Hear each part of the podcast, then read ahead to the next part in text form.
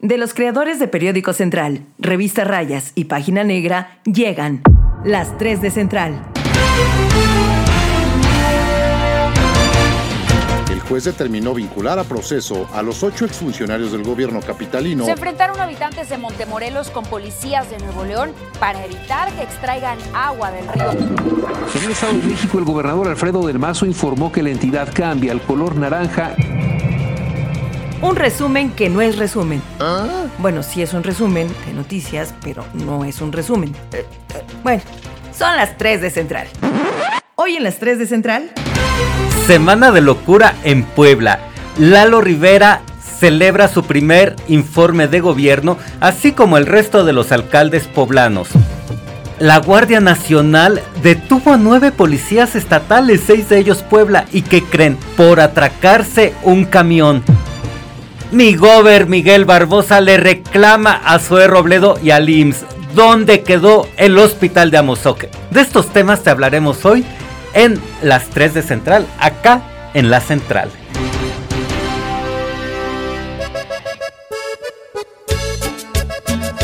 Mi hermosa tía Mundi, una semanita más en esta bella Puebla donde todo pasa. ¿Y qué semana?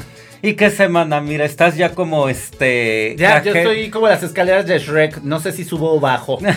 o sea, realmente hubo muchos informes de gobierno. Hubo mucho relajo, mucho pleito político, mucha cosa chabocha. O sea, la verdad es que fue una buena semana, ¿eh? La verdad, informativa. Pero ¿a qué costo, tía Mundial? ¿A, qué, costo? ¿A qué coste? Así vamos a terminar el año. Así vamos a terminar el año 2023, pero ¿a qué costo cuando lleguemos? Amigos, pues resulta que el primer, esta primera de Central es precisamente dedicada al informe, al primer informe de Lalo Rivera, pero no solo de Lalo Rivera, sino de varios, varios alcaldes que estuvieron, eh, pues porque también el, gobierno no, está quieto, Miguel Barbosa no se puede estar quieto y ya saben que le encanta andar en todos los eventos, por lo menos de las cabeceras distritales, y pues eh, por lo menos iba a estar en 22, ¿no? Dijo. Dijo que 22 por lo menos, así es Mundi, pero vámonos a lo bueno, el informe de Milalito Bebé, Lalo Rivera. Lalo Rivera. A ver, ¿Tú cómo ves? ¿Estuvo bien? ¿Estuvo mal? ¿El mensaje político cómo fue? A ver, primero vamos, vamos contando las cosas. Perdón que tosa. La influenza, Dios mío. Platícanos, tía Mundi. Bueno, primero las cosas. A ver, eh, hubo un informe de labores de Lalo Rivera que yo creo que, pues, de entrada, es el primero del segundo periodo que él gobierna en Puebla. Obviamente, no un periodo consecutivo.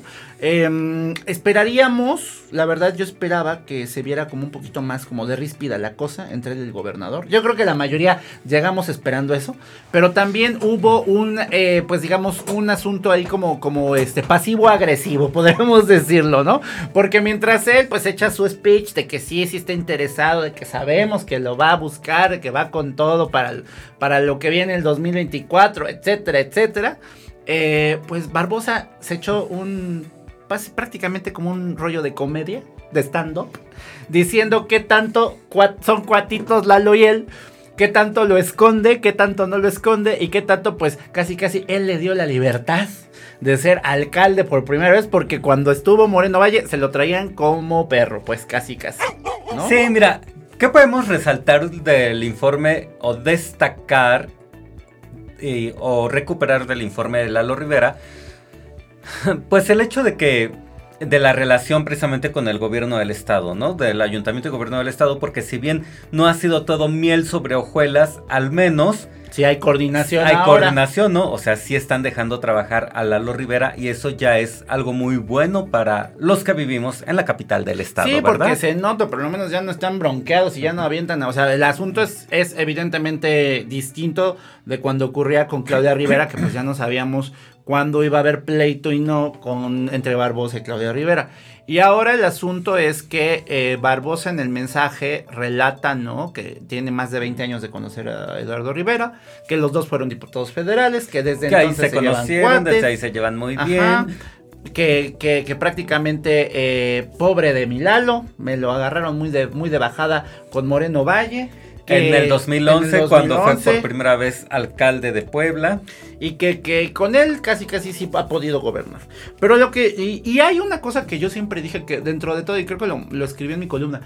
Dentro de todo el rollo era. si Barbosa, porque él identifica Puebla capital por ser el mayor eh, eje poblacional y obviamente por esto donde hay más delitos, Puebla capital y zona metropolitana que abarcan alrededor del 70% o 75% de los delitos y, y lo que ocurre las incidencias, digamos, y dice Barbosa que uno de sus temas y sus preocupaciones es la inseguridad. Presume que ahora sí hay coordinación en el tema de inseguridad, porque ahora sí se llevan bien los gobiernos.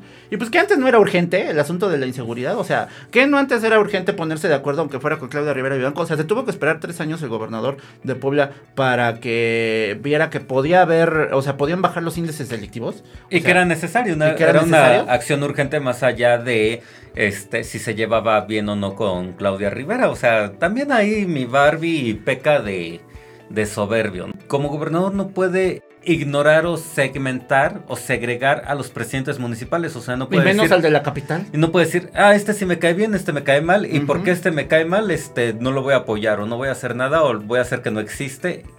No podemos hacer eso, no se puede hacer eso desde un cargo tan importante como el del gobierno del estado, ¿no? Y Porque, pues, sí. o sea, para, debe de haber. Los 217 alcaldes tienen que tener eh, la misma importancia para el gobernador. A lo que voy es que si ya sabíamos que el que Puebla es el eje, eje poblacional, el eje de seguridad, el eje de muchos temas, Puebla y la zona metropolitana, ¿pa' qué O sea, dijeron, dijeron por ahí, ¿pa' qué tanto brinco estando el suelo tan parejo, verdad? Pero bueno, eh, eso fue lo que yo rescaté del informe, que también hubo mucho panista, todo, Harto toda la derecha. Yo pensé que mi gober se me iba a salir, al no era tanto, a Santiago Krill, a un montón de espérate, senadores hasta los chuchos, ¿no? El PRD, cuando estaban eh, presentando a, a la gente del PRD, estaba, ¿cuál de los chuchos estaba? Este, bueno, estaba uno de los que obviamente no le caen bien al gobernador. Uy, y las caras del gobernador eran elocuentes. No tuvo que decir nada más que eh, ver todos la carita que ponía conforme iban presentando a cada uno de los invitados nacionales. Sí, como dices, estuvo gente del PRD, del PAN, mucho senador, mucho diputada federal, mucho presidente. Ah, muchos presidentes municipales de la región centro del país apoyando a Lalo. O sea, interesante el liderazgo, y ¿no? presidentes municipales del estado de el PRI y del PRD. PRD. O sea, sea del que- PRI, PRD y PAN. Entonces. eh, Ahí va mi Lalito. Y en su mensaje político también me gustó mucho, tío Mundi, porque dice eh, Lalo Rivera, pues yo estoy preparado para todo, pero serán los ciudadanos y el tiempo los que decidan mi futuro. Ese fue el mensaje político de diciendo, Porque Pues- también hay gente que no le, no le late cómo gobierna el PAN y también hay gente, y es válido, ¿no? O sea, dicen, pues, y está bien, ¿no? O sea, el asunto es que eh, aún le faltan dos años, ¿no? A Eduardo Rivera todavía le falta como mucho tiempo para saber y decidir. Y estamos muy, muy adelantados todavía como para decir si va o no va, si quiere, de, de que quiere, quiere. O sea, me queda claro. Pero más allá de todos estos destapes adelantados, ¿no? Lo que tiene que hacer el gobierno municipal es terminarse de gana a toda esa persona que no le sigue convenciendo el gobierno de la capital. Así de fácil. O el gobierno de un panismo. No, o sea, recuerden que hay muchos temas, hay muchos hechos que, que Claudia Rivera dejó medianamente eh, planchados, ¿no? Como temas de movilidad, temas de los derechos humanos con muchas de las, de las poblaciones este, de minorías que sí voltearon a verlo, porque pues, también era un proyecto de izquierda.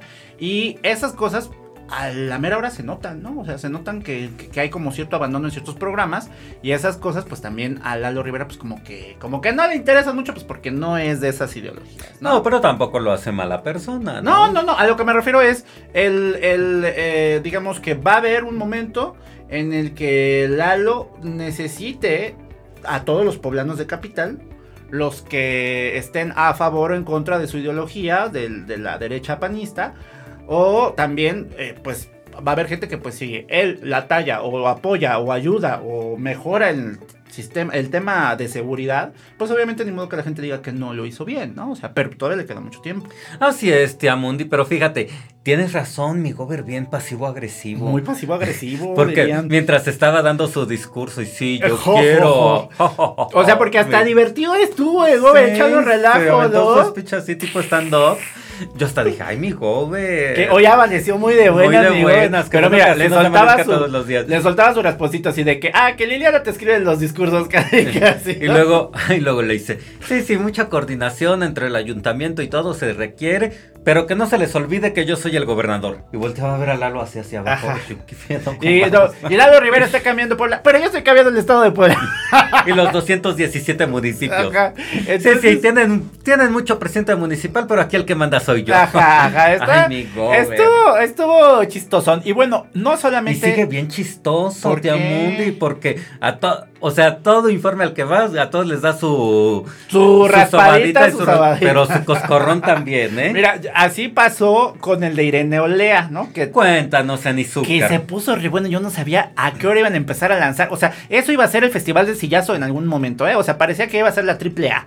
Teníamos de un lado a la gente de, de Melitón Lozano, que pues es evidente que ha metido por ahí cizaña, el secretario de, Segu- de Educación Pública, en eh, pues en este municipio que es Izúcar de Matamoros, donde él ya fue presidente municipal en alguna ocasión. Y entonces le tomó el cabildo a, Irene Olea hace unos meses. Sabemos que hay una relación súper tensa ahí entre los regidores y e- e Irene Olea. Y entonces Irene Olea en su mensaje, qué pantalosote le dice al gobernador, pues yo se lo voy a decir de frente, porque a mí no me gusta andar ha- haciendo casi casi grilla. Hay un secretario del, del- del gabinete, de sus funcionarios, que está metiendo aquí mano y que está casi casi poniendo, eh, sobre todo haciendo referencia de comentarios machistas, de misoginia, de cosas así como que caciques misóginos que quieren seguir mandando en Izúcar de Matamoros cuando ella es la presidenta, ¿no? O sea, yo me acordé de esa, de esa frase cuando dijo la Calabra Villeda, yo soy la procuradora, pendejo. a Víctor Hugo, a Karam. Ah, Entonces, eh, así, Irene Ol- Olea le dice al gobernador, ¿sabe qué? Hay un funcionario de su gabinete que está metiendo la mano y que está eh, boicoteando el trabajo de esta presidenta municipal que es totalmente de izquierda, ¿no? Citó a Lucio, Lucio Cabañas. Se armó un relajo porque de repente eh, sube a responder el, eh, el, el informe una regidora que obviamente era del grupo de Melitón Lozano. Y pues empieza obviamente con las críticas hacia Irene Olea y la gente no la dejaba hablar. Y no la dejaba hablar. Y mi gober así, ahora vas tapándose su, su- su carecita y su boquita, viendo cómo estaba el relajo. Y entonces, eh, pues ya cuando, a pesar de que las condiciones pues no eran como las más óptimas para esta regidora, terminó su discurso. Y hubo un, un momento en que llegan hasta los cañeros, ¿no? A gritar, "Gober- gobernador. O sea, ellos llegaron a apaciguar las, las, las aguas porque pues estaban los de Irene Olea y los de Melitón Lozano al punto de los guamazos y querían bajar casi casi a la regidora. Y el gobernador pues sube al estrado y dice, a mí me gusta el pleito. Esa fue la frase. A mí me gusta el pleito y sabemos que aquí pues hay bronca, ¿verdad? Entonces yo pues no tengo ningún problema, pero recuerden que el, el enemigo está allá afuera. El enemigo no es Morena, el enemigo no está dentro de Izúcar de Matamoros. Los problemas de Izúcar son otros, que sabemos bien que hay muchos temas de inseguridad, muchos temas de, de, de, de, bueno, de- incluso eh, eh, microcárteles y, y bandas delictivas que pues han habido ahí eh, algunos asesinatos en la región de la Mixteca, bueno, más bien de la, de la entrada a la Mixteca, ¿no? Y los límites sobre todo con Morelos. Entonces el gobernador les deja en claro, el pleito está bueno. Está sabroso. Somos de izquierda. Para eso nos han entrenado, casi, casi. Somos así. Pero pues pónganse las pilas, ¿no? Y sean más políticos. También se los dijo tanto a la regidora como a la misma presidenta municipal. Entonces estuvo sabrosón. La verdad es que ya después de todo el rollo, el gobernador pues salió, salió incluso echándose sus, sus dos que tres este, también jiribillas ahí enfrente de todos. Eh, la verdad es que es muy buen político cuando está en esos eventos públicos. Increíblemente, si usted lo ve de repente enojado, irascible, lo que quieras. Pero cuando está... o se sea, transforma. se transforma y es un, eh, un personaje que se crece en, en el, En el conflicto. pueblo. En el pueblo y en el conflicto. O sea, cuando dijo eso de que a mí me gusta el pleito, totalmente cierto. Porque sabe cómo, cómo Y manejar. sabemos que le gusta el pleito. No, le gusta que lo busca, lo busca. No es, es- no es nota, ya no es nota, amigo, pero o sea, la verdadera nota es que la verdad es que lo atiende muy bien y algo similar ocurrió eh, con Paola Angón, ¿no? Que, que Paola Angón lo que hizo fue la presidenta municipal de San Pedro Cholula. También tiene un pleito ahí en el cabildo. Sabemos que hay muchas fuerzas peleándose el poder. Es casi, casi Game of Thrones, eso San Pedro Cholula. Uno quiere el poder, otro quiere el poder, otro quiere el poder. Y total que pues no dejan brillar a la presidenta municipal. Y la misma presidenta municipal ya está harta de que digan que ya no es la que manda, ¿no? Entonces, el asunto fue que hoy, bueno, el, el día del informe de, de Paula Angón, El prácticamente. jueves, el jueves 13 de octubre. 13 de octubre, prácticamente cerró toda la Plaza de la Concordia para que no llegaran las manifestaciones. Se calentó la cosa. Y adentro en el cabildo, porque hizo un cabildo cerrado, eh, obviamente ella, ella, hasta donde nosotros sabíamos, iba a plantear un como proyecto de informe de ca- casi casi aquí los dejo por escrito, con permiso, regidores, ahí nos vemos, para no generar más este, este tipo de problemas. Pero los regidores no, la obligaron. Y presenta porque es público. Y entonces dijeron, ah, es público, pues pongo pantallas afuera del cabildo. Ahí están las sillas, que llegue la gente que quiera llegar. Pero no vamos a hacer como más alaraca y más pleito. Pero aún así, eh, a- a- eh, ella manda el mensaje y les manda una propuesta a los regidores de suprimir todos los bonos. Todos los temas de compensaciones y temas económicos para los regidores, que son alrededor de 5 millones de pesos Y no al lo año. aceptaron. No, avisa que va, va a hacer esa, esa propuesta. Y que hay, pues, que no acepte es obviamente aquel que se quiere servir del dinero del pueblo, ¿no? Entonces, obviamente, fue una jugada muy política. Muy La buena de la Paola Muy buena, la neta. Y este, y también, pues, ella eh, hace un llamado, pues, que, a que dejen de calumniar a su familia, ¿no? Eh, dice que eh, agradece a sus hijas, hasta a los yernos, agradece al novio. Y dice que, pues, ellos han sido los principales calumniados en todo este momento, pues, porque dicen que mandan ellos y no ella, ¿no? Entonces, y mientras tanto, afuera del cabildo se armó un relajo, casi una gresca entre policías municipales y gente que obviamente estaba siendo movilizada para irrumpir en el, en el informe. Entonces, pues bueno, se puso sabroso también. Ay, pero mira qué bueno que sacó la casta Paola Pues ¿eh? Porque ella... ah, Ya nos hacía falta. Sí, porque además no puede ser tan blandengue, ¿no? O sea, qué Mm. bueno que puso un alto. Está, está manejando yo creo que bien ese tema. Vamos a ver cuál es la respuesta de todos los grupos políticos que están detrás de esos Ay, de los regidores. regidores, ¿no? Porque, Sí. pues, a ver, a ver, cabrones, tanto están chingando, pues ahora, Ahora sí. sí. Suelten la lana. Y también lo que dejó en claro fue que había 40 días, hubo 40 días donde toda la disposición, que tuvieron toda la disposición para revisar la información que ellos estaban criticando que no se entregaba y nunca la, nunca la revisaron.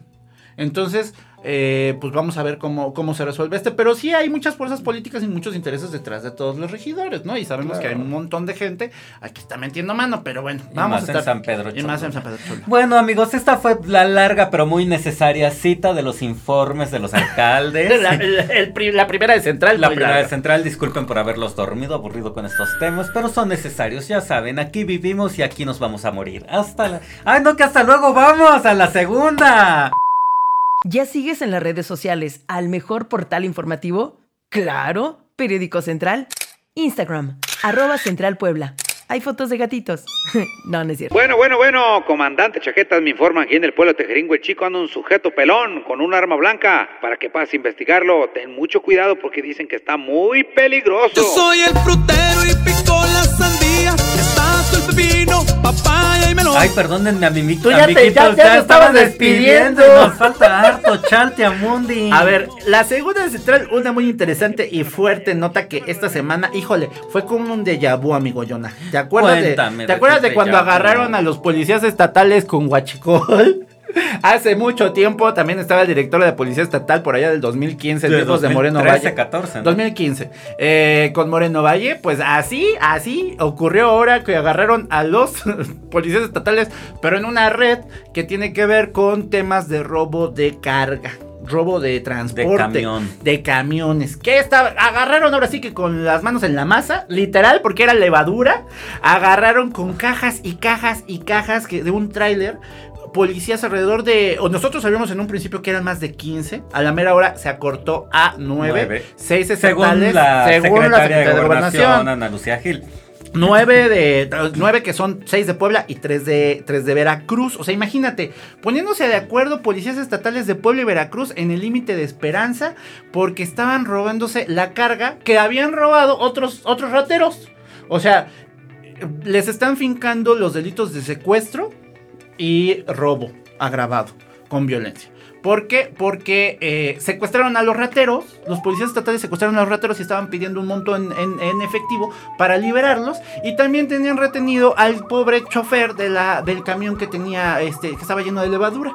¿Qué es lo que ocurrió? Que pues llamaron casi, casi patrullas, llamaron otros cuates con sus carros, echaron cajas y cajas y cajas de levadura y ya se la estaban llevando cuando los vecinos bien abusados, los vecinos de Esperanza, se dan cuenta donde estaban ellos aparcados, era la zona de el, eh, del Panteón de Esperanza, el Panteón Municipal, y entonces eh, avisan los, lo- a los policías municipales, llegan los policías municipales y cuál fue la sorpresa, que los que estaban robando y bajando la carga eran los policías estatales en sus patrullas, ¿no? Ahí están las fotos, o sea, ya no hay nada ni siquiera de cómo negarlo. El asunto es que eh, llega la Guardia Nacional y tras los pone a disposición de la Fiscalía General de la República.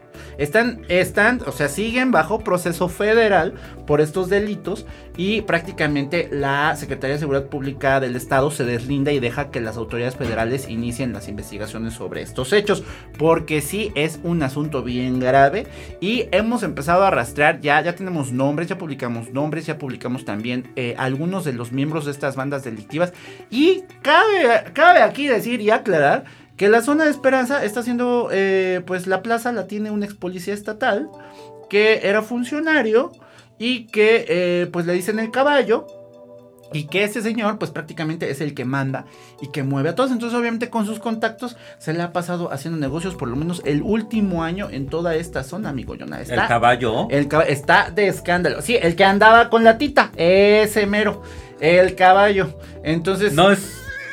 Ah, bueno. No, no le dicen caballo por, por lo que tú estás pensando. Le dicen caballo por sus dientotes, dice. Ah, ya. Es que conozco un caballo policía estatal y yo dije, ¿es este caballo? Pues no sé, si hay Ay, dos caballos, hay dos caballos. Pero no manches, tía Mundi. Entonces, bueno, pero fue la misma. A mí lo que. Digo, no sé si. Ajá. eh, eh, sea por un tema de la plaza y que se están peleando de que los hayan desplazado, pero, No. pero qué bueno que los propios pobladores de. Esperanza fueron los que reportan el delito, ¿no? Los que reportan dicen, oigan, pues aquí hay este, unas camionetas, se meten a la terracería y asaltan a, las, a los camiones. A raíz de esas llamadas de auxilio de la propia población es que eh, la Sedena empieza a tomar cartas en el asunto, ¿no? Y empieza con estos rondines y demás. Y qué pinche sorpresa, pues que fueron los propios policías estatales, o sea, y volvemos a lo mismo que hemos dicho una y otra vez, ¿no? Y reiteradamente. Pues en qué vamos a, en quién vamos a confiar, tía Mundi, si se supone que los que nos deberían de estar cuidando son los que nos están chingando. Pues mira, hay que, hay que decir también esto. La policía estatal tiene eh, un, un grave problema. La Secretaría de Seguridad Pública del Estado, acuérdense, ha tenido un montón de secretarios. Y dentro de todos esos secretarios vino en algún momento gente de Chiapas que estaba más preocupada por hacer negocios y casi casi hacer eh, negocios ilícitos, obviamente, que, eh, que poner orden. Entonces, uno de estos personajes fue muy consentido eh, con el, en tiempos de el exsecretario Raciel López Salazar. Y estamos hablando de Saúl Gamboa. El otro que tú, este, del, que, del que dijeras tú, este, es el caballo, que no lo conoces, se llama José Roberto, perdón, José Carlos Romero Abraham. Entonces, él es el caballo. El caballo, pues prácticamente fue detenido hace un año. Ya lo tenían identificado porque en alguna ocasión, eh, pues fue eh, prácticamente dado de baja y suspendido desde la Secretaría de Seguridad Pública. Lo liberaron, pero ya no regresó a su puesto. Él de, de plano se fue a la plaza que dejaron abandonados el Choco, el Mamer, No porque, mames. porque obviamente esa plaza se quedó vacía o se quedó disponible después de que detuvieron a estos personajes, ¿no? Entonces eh, se sabe todo, tiene todos los contactos, tiene todo. Obviamente, pues ha de haber dicho a estos policías les damos su moche y lo peor es que apuntan las investigaciones a que esa carga ya tenía cliente y ya le iban a llevar con un empresario. Y ese empresario también va a estar bajo investigación. Y el empresario es de Puebla. Ni siquiera es de la zona. Porque yo pensé, pues va a terminar en Tehuacán, ¿no? Iba a terminar en Tehuacán la carga. Pues no. No, Y están empezando a salir muchos nombres y mucha investigación en la FGR que apuntan para otras regiones de Puebla donde también hay robo de. O sea, en la Fiscalía General de la República. Todo dices. está ante FGR, porque ni siquiera lo tienen ante el Estado. Todo lo presentó Sedena ante la recta Cholula. Allá estuvieron las camionetas, allá están presentados ellos. Bueno, después ya los judicializaron por el delito. Entonces, Oye, pero a ver, y aprovechando esto, me voy a salir un poquito del tema, Ajá. pero tiene que ver con el tema, tía Mundi. La mañana o sea, sí, del... pero no. Sí, pero no. Es que tiene que ver. La mañana del jueves 13 de octubre, Ajá. en la mañanera, mi gober eh, se enojó un poquito por aquello de las filtraciones de Guacamaya y de, Ah, de Guacamaya Leaks. del Guacamaya Leaks y de que, eh, bueno, pues Nadie Eh, le informa nada. nadie le informa nada, ¿no? Que incluso regaña a la Sedena y dice, si me informaran yo los hubiera detenido. O sea, más bien, no es que regañe, más bien es como que el reclamo es hacia la hacia inteligencia federal, ¿no? A la Comisión Nacional de, Y de ellos ni Inteligencia. hacían inteligencia, aquí la hacemos y no me informan. O sea, el asunto es que más bien. O sea, este, y le tendrían que informar. Pues si, imagínate, le informan al gobierno del estado y entre los mandos tenemos estos corruptos, por ejemplo, ¿qué va a pasar con esa información, no? O sea, Finalmente, esta revelación que hace el Sol de Puebla, porque fue Ujú. una nota que llevó Sí, el Sol de sí, Puebla, sí. eh, sobre los eh, colombianos que estaban eh, a través de cuatro o cinco empresas que llegaron a Puebla, digamos, directamente para meterse con todo al asunto del cobro de piso, al narcomenudeo, a los créditos de gota a gota. Eso es lo que revelan los documentos de Guacamaya Leaks que presenta el Sol de Puebla. Exactamente.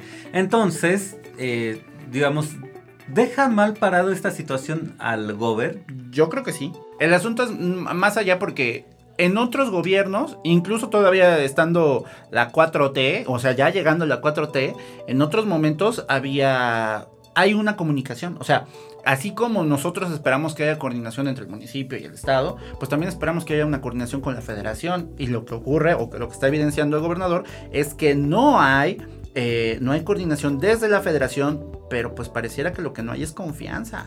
Y entonces, por eso, y obviamente se trata de delitos eh, Pues de alto impacto. de alto impacto que los investiga la fiscalía y la fiscalía no da parte a las autoridades de Puebla, ¿no?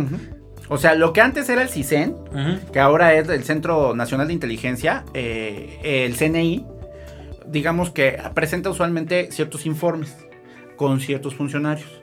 Y usualmente en las mesas de, trabajo se tienen que plantear estos temas. Por eso en las mesas de trabajo hay un representante de Sedena, un representante de Guardia Nacional, un representante de la Policía Estatal, del Gobierno del Estado, del CEGOP, de todos, porque se supone que ahí ponen los temas y ya los revisan.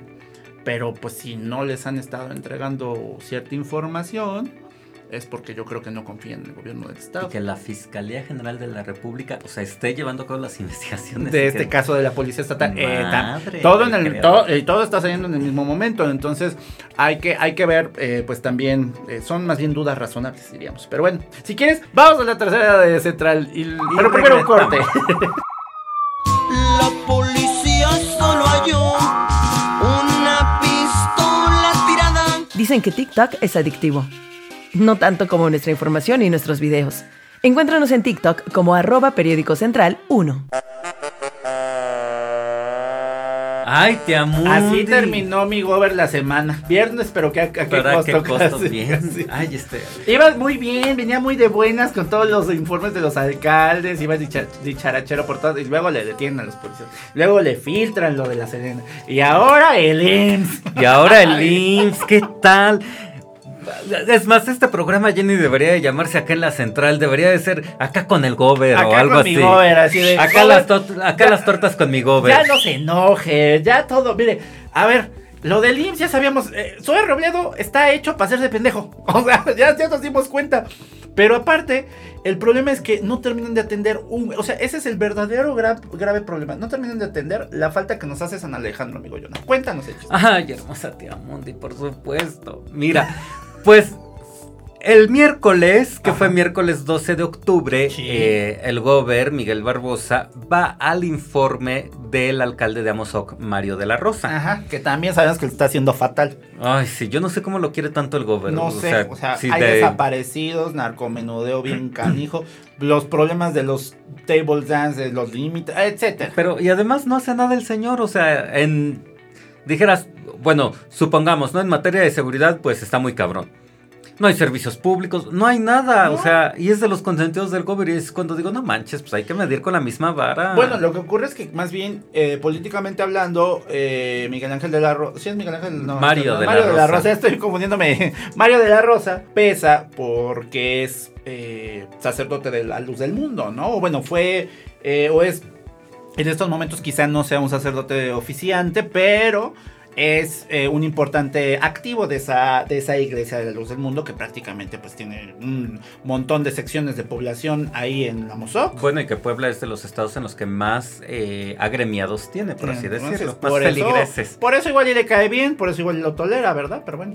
Bueno, el caso es que va mi gober y dentro de sus palabras, dentro del informe de gobierno de Mario de la Rosa, dice muy enojado que el IMSS le tomó el pelo a él, a Mario de la Rosa y a los ciudadanos de Amozoc. Dice que les tomó el pelo porque el municipio dona un terreno para que construyeran ahí un hospital que iba a sustituir al San Alejandro al, al San Alejandro, al San Alejandro original que se eh, colapsó en el terremoto del 2017. Entonces recordarán ustedes que la propuesta del gobierno federal era construir dos hospitales para sustituir al San Alejandro. Uno donde está el San Alejandro, que, Que ya era fue más pequeño, más menos, menos altote, ¿no? y otro en Amozoc.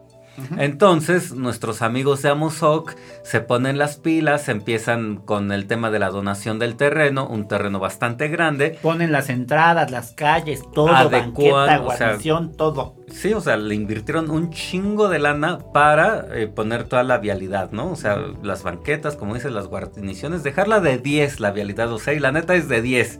Ujú. O sea, si no ha hecho nada Mario de la Rosa en todo el municipio, ahí sí pueden decir que es. Pues de- porque eso le apostaba, ¿no? Que iba a ser Sí. su obra. O bueno, lo que había hecho. Y dejó un, dejó un bulevar muy bonito. Pero ahora, pues el IMSS no dice para cuándo va a estar. O a lo mejor nunca va a estar ese Un bulevar muy bonito y vacío. Y vacío. Oye, deberíamos hacer un reportaje de el bulevar, el hospital que no fue. Imagínate. ya lo hemos hecho. Pero ahorita ya está la confirmación de que no De apareció. que no ha aparecido. Bueno, eso sí, tienes toda la razón. O sea, la, la, el, el- la confirmación es que pues no vemos para cuándo y que sobre Robledo pues está haciendo Y menso. entonces el gobernador ayer se súper encabronó en su Más discurso. Y ya dijo pues que el IMSS le vio el pelo a él y a Mario de la Rosa y a todos los de Amozoc. Nos vio el pelo y no sabemos nada del hospital, no sabemos para cuándo, no sabemos nada, no está, y lo no hay volvió nada. a recalcar un día después en su mañanera. Sí, y le exigió ya una respuesta al IMSS. Y así lo dijo textualmente, ¿no? Que le exigió una respuesta al IMSS que nos diga dónde está el hospital este que nos prometió para Mozoc. Y pues tiene toda la razón. O sea, ahí sí le doy toda la razón a mi gober precioso, adorado, querido. Pues no manches, ¿qué pedo con, con Zoe Robledo y con el IMSS? No Es a lo que voy, la deuda no es, a ver, la deuda no es con el gobierno de Barbosa, no es con Mario de la Rosa, la deuda es con todos los derechohabientes y la gente que se está, no solamente la gente que va a recibir servicios, sino también todos los trabajadores del IMSS que están, por ejemplo, en la Margarita colapsando, ahora sí, porque no les da el servicio para toda la gente que está llegando. Recordemos que cuando se nos, se nos cae San Alejandro, bueno, no se nos cayó, se lo demolieron, pero ya era inservible.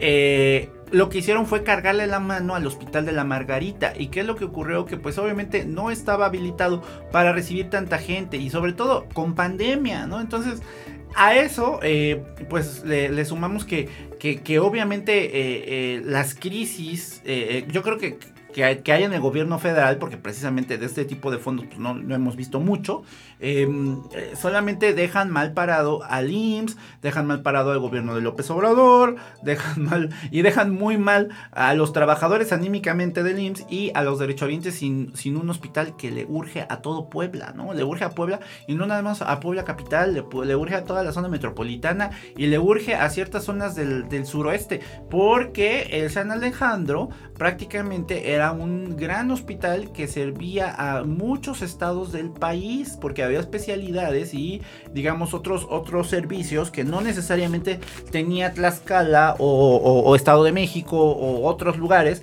por lo que viajaban hasta acá para tener esa atención. Entonces, eh, ese es el grave problema de que no haya y de que hayan dejado ahí. Mira, la verdad a, mí- a nosotros ni nos cae bien este de Mario de la Rosa. O sea, ni siquiera eh, le vamos a defender nada porque sabemos que trae el municipio hecho un asco. Pero No sean gachos, señores del IMSS, ¿no? O sea, Zoe Robledo, la delegada de Puebla, hagan algo. Ay, esa delegada, por el amor de Dios. Mira, tiene tanta razón el gobierno. O sea, tiene En- tanta sí. razón Barbosa. Sí. O sea, yo creo que hasta se ha tenido que morder la lengua y se ha tenido que pellizcar y se ha tenido que contener mucho para decir que Zoe Robledo es un pendejo. Pero así como el gobernador no puede decir que Zoe Robledo es un pendejo, nosotros sí lo estamos diciendo. Porque sí nos hace falta a los poblanos, a los derechohabientes del IMSS en la zona de metro- metropolitana y también a, a la gente que venía a recibir atención hasta acá. y de otros estados, de, de otros estados, de Oaxaca, exacto. hasta de Chiapas. Pero bueno, así. Ay, así he lavado el planchado y el almidonado, tía Mundi. Ahora sí nos Ahora la sí echamos bien, bien larga. larga. Mira, mi Lichis Gómez que nos hace siempre la producción está así como de, ya callen estos dos. Ya callen a esas perdidas. Perdidas, pero bueno, próximamente no se despegue de Periódico Central porque tenemos muchas y muy bonitas sorpresas. Entonces, esténse pendientes y eh, síganos en todas nuestras redes sociales, arroba Central Puebla, arroba Periódico Central 1, en Twitter, Instagram, Facebook, TikTok. TikTok, YouTube, por todos lados estamos. También sigan a Revista Rayas, Página Negra. A todos Va- vámonos a hacer unos. TikToks, amigo. Vámonos. Bye. Bye. Adiós, ya se va bien surtida. Cuando quiera puede regresar, ¿eh? Tenemos más. Acá en la central. El periodismo irreverente hecho podcast. Conducido por Edmundo Velázquez y Jonadab Cabrera. Guión e investigación, redacción Periódico Central. Producción y edición, Liz Gómez.